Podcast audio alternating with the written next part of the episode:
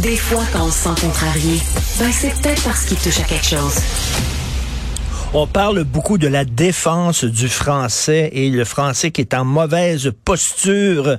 Euh, nous allons euh, en discuter euh, avec un défenseur du français, un amoureux de la langue française, Patrice Cocro, qui est que j'adore. J'adore Patrice Cocro. Premièrement, c'est un comédien formidable. J'ai encore en tête sa performance vraiment inoubliable dans le Malade imaginaire que j'ai vu au Rideau Vert. Il était tellement drôle.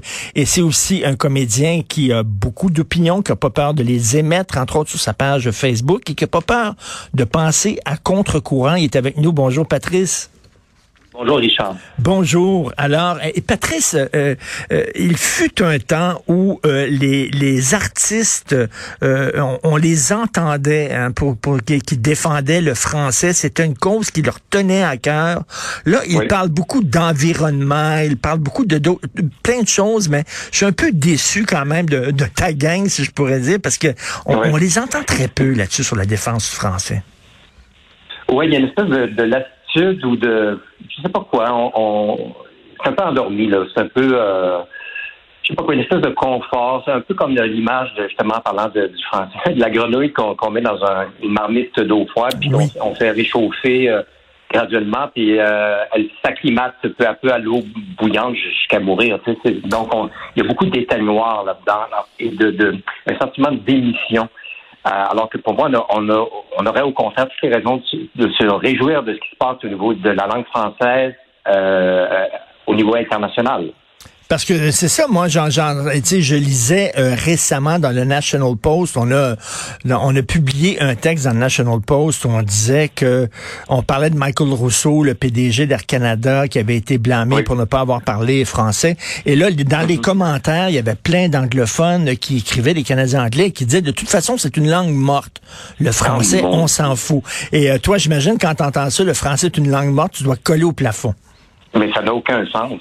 C'est vraiment des gens, c'est de l'ignorance totale et un manque de curiosité absolue parce que, euh, encore, je suis devant mon ordinateur et je suis sur le site de l'Organisation internationale de la francophonie et allez voir le tableau, allez voir euh, les derniers chiffres en, en, date de 2022 et ce sont des chiffres très conservateurs. Il y a au-delà de 320 millions de locuteurs francophones dans le monde euh, et ce nombre-là augmente à peu près 10 millions par année. À peu près. Il y a 150 millions d'apprenants du français euh, au niveau planétaire. Et l'Organisation internationale de la francophonie regroupe 88 euh, chefs d'État, de gouvernements locaux ou nationaux à travers le monde. il y a des États évidemment issus de l'ancien empire colonial français. Il y a, il y a bon, la France, la Belgique, la Suisse, le Canada en fait partie. Les anciennes colonies, maintenant tous des États en principe indépendants, mais il y a également des États observateurs qui se sont greffés au fil des années depuis la création de l'organisation en 1970. Et le portrait, je montrais ça à des gens, je disais, ben voyons donc, j'en revenais pas. Euh, maintenant, il y a euh, des pays, ben, des pays, euh, on sait Côte d'Ivoire, le Tchad, l'Égypte s'est greffé, le Maroc, bon, tout ça. Mais il y a également des pays qui se sont ajoutés, Vietnam, Laos, Thaïlande, qui, n'est pourtant pas un pays francophone, mais il y a quand même une portion de gens. Il y a l'Argentine, l'Uruguay, le Mexique, le Mozambique est un pays euh, lusophone, donc de langue portugaise, Madagascar. Et, bien là, quand ces gens-là, quand, ces gens-là disent c'est une langue morte, c'est totalement faux. Je pense qu'elle n'a jamais été aussi vigoureuse. Il y a, la, euh, la, Corée du Sud s'est jointe à l'organisation et l'Irlande, pouvez-vous croire, l'Irlande. oui. Allez voir sur les sites. Euh, la République tchèque, euh, la Pologne, la Grèce, c'est incroyable. Et dans beaucoup de pays, mettons le Royaume-Uni, au moins sur les 65 millions d'habitants, il y a au moins 10 millions de personnes qui, qui, parlent très, très bien français. Même chose en Allemagne, en Italie. Euh, aux États-Unis, il y a au moins une vingtaine de millions de personnes qui, sont en mesure de, parler français. Au Brésil, même chose. Donc, donc, et, donc, écoute, c'est une, une, langue, c'est loin d'être une langue morte, comme disaient ces imbéciles-là sur le site du, du ben National Post. Est-ce que toi, tu es content euh, de, de notre gouvernement euh, provincial dans sa défense du français? Il y a tout le débat ces temps-ci qu'on devrait appliquer la loi 101 au cégep. Il y a plein de chercheurs qui disent qu'ils veulent ça, il y a des professeurs qui veulent ça, mais on dirait que le gouvernement ne veut pas se lancer là-dedans. Non, ben, évidemment, c'est un sujet délicat et, tout ça, mais euh, juste rappeler que le Québec est la seule terre francophone conquise.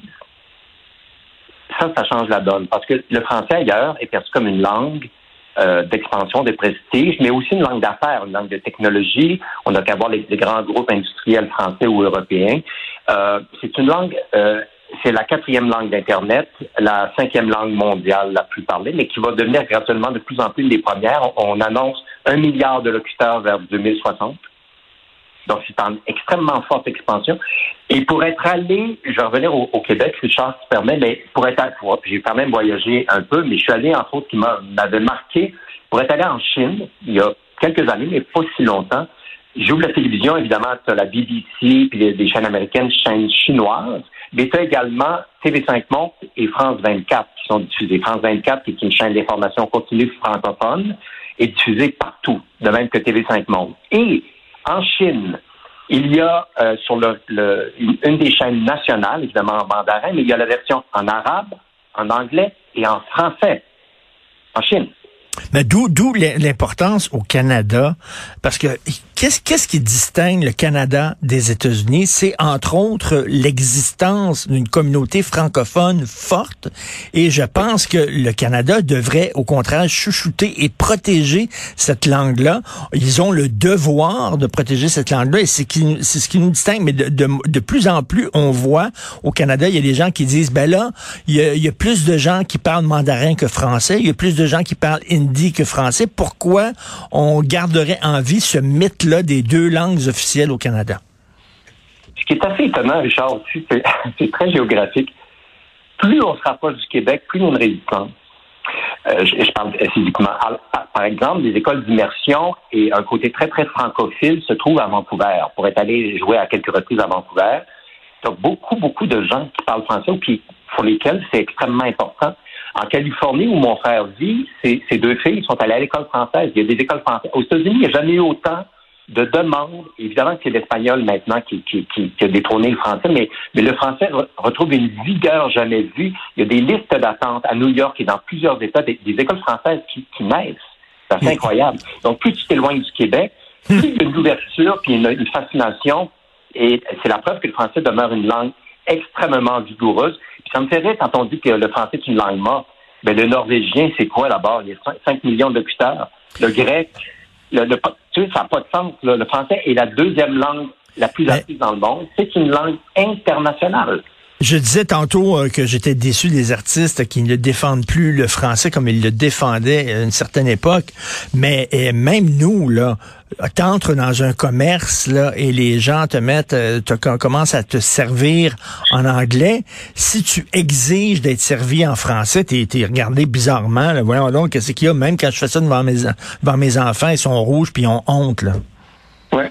Mais non, parce que pour moi, c'est pas c'est quand même assez unique. Je veux bien, euh, oui, les accommodements, c'est certain qu'il ne faut pas non plus être emmuré puis se, devenir, euh, comment dire, intolérant ou fermé. Pas, moi, je parle anglais, tu sais, puis parle un peu même italien. Là n'est pas la question pour moi. C'est quand même assez incroyable que for English Press 9, est-ce que tu vas à Toronto, tu n'as pas for French Press 2? Oui, tout à fait. tu sais, et, écoute, le nombre de restaurants où je vais sur Internet pour commander des trucs, puis tu tombes, c'est le site est en anglais. Et là, il faut que tu trouves le petit onglet, le français. Si vous voulez français, cliquez ici. Là, tu cherches sur le site. Oh là, il est dans le coin. Le plus Mais pourquoi, quand tu arrives là-dessus, le premier site qui apparaît, c'est en anglais? Pourquoi c'est pas en français? Mais non, mais c'est ça. Mais, et donc, c'est la, c'est la preuve, comme je disais, le Québec est la seule terre francophone conquise. C'est inscrit dans la psyché collective que ben, nous sommes des porteurs d'eau. Pas nécessairement les gens vont dire, ben non, les gens réussissent en affaires. Mais ce que je veux dire, c'est que ça, n'en demeure pas moins qu'il y a quelque chose d'inscrit de l'ordre de la défaite et que c'est très, très mal perçu de se redresser puis de, de, demander de vivre dans un environnement où le français est clairement une priorité. Je parle en tout cas au Québec très certainement. Euh, quand je pense qu'au Nouveau-Brunswick, le premier ministre d'une province officiellement bilingue est unilingue anglophone. Allô, qu'est-ce qui se passe? Ben oui. on n'a pas on n'a pas à avoir honte à exiger d'être servi en français chez nous. Voyons. Tout, puis Non, c'est ça. Donc, c'est une aberration. Puis moi, bien évidemment, dans les commerces, ça, si on, euh, si on me dit sorry, I don't speak French, je vais dire, don't be sorry, learn it. est-ce que tu quittes le commerce en disant ben je te donnerai pas mon argent, ma, ma, langue n'est pas suffisamment importante pour toi, alors tu n'auras pas un sou de ma poche. Non, ça m'est arrivé, mais récemment, à un moment donné, j'ai dû euh, moi je vais à la campagne, mais euh, j'ai dû louer parce que je travaillais une chambre d'hôtel au centre-ville de Montréal, puis à coup, ça, je fais donc des écrits en anglais uniquement. J'ai fait une plainte, mais j'ai parlé avec le, le, patron qui était qui m'a qui m'a entendu, qui a bien compris. J'ai dit Monsieur, c'est un sujet extrêmement sensible au Québec. Faites attention, soyez vigilants parce que c'est une erreur de croire que la je dis, en termes économiques, là, tu sais, money talks. Fait que justement, si la, la de privilégier également votre clientèle francophone, sachez regardez, le français est majoritaire au Québec. Ben oui, non, non, on n'a pas, on n'a pas à s'excuser, puis à se mettre à genoux pour demander d'être servi euh, dans notre langue chez nous. Et comme tu dis, c'est une langue qui est vigoureuse, une langue qui est pas morte, une langue qui est, qui a jamais été aussi en bonne santé. Donc, on, on devrait être fiers de parler français. Merci beaucoup, Patrice Cocro. Merci. bon week-end. oui. Charles, si tu me permets pour être allé à Vancouver, euh, non, pour avoir entendu parler d'une information assez incroyable, il y a des réunions de condominium à Vancouver où des anglophones se sont plaints parce que les réunions se faisaient uniquement en mandarin. ça, c'est quand même assez incroyable. Hein. OK, donc ils vont passer comme l'équivalent d'une loi 101 pour protéger le français, euh, l'anglais, pour protéger l'anglais contre le mandarin à Vancouver. aux, États-Unis, dans des, des, fast-food, il y, en a qui vont, qui vont servir les clients en espagnol en premier. Ouais, ben, les autres aussi vont devoir avoir une langue pour protéger, euh, une loi pour protéger leur langue. Merci Patrice, bon week-end. Merci, merci, bye. Salut.